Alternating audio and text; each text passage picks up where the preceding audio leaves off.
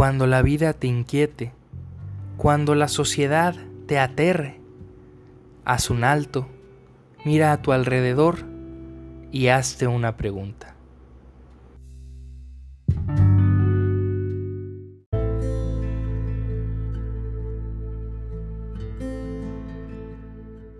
¿Por qué lloramos? ¿Por qué gritamos anhelando salvación? ¿Por qué la vida aparece tan desconsiderada frente a nuestros ojos? El que llora se pregunta por el que sonríe, y el que se alegra mira con desdicha al que sufre. Lo que no saben es que ambos son la misma persona, porque el que sufre también se alegra, y el que ríe también se lamenta. Si hay una verdad en esta vida, es que el sufrimiento y la alegría son tan intrínsecas en el ser humano que dejar de lado a cualquiera de las dos sería totalmente absurdo. Reír y llorar son verbos que todo ser humano debe experimentar. Pero entonces, ¿hay que desear el dolor?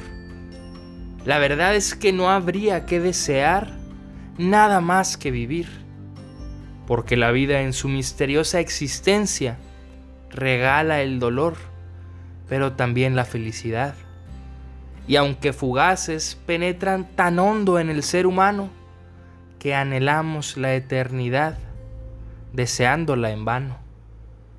También debe considerarse que son mutuamente necesarias sin dolor no valoraríamos la alegría y sin felicidad no aprenderíamos del sufrir.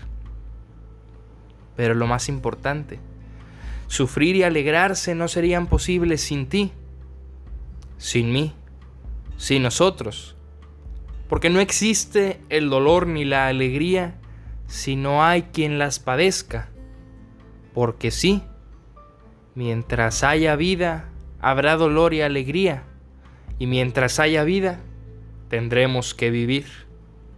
En fin, si estás sufriendo, recuerda que mañana quizás sonrías.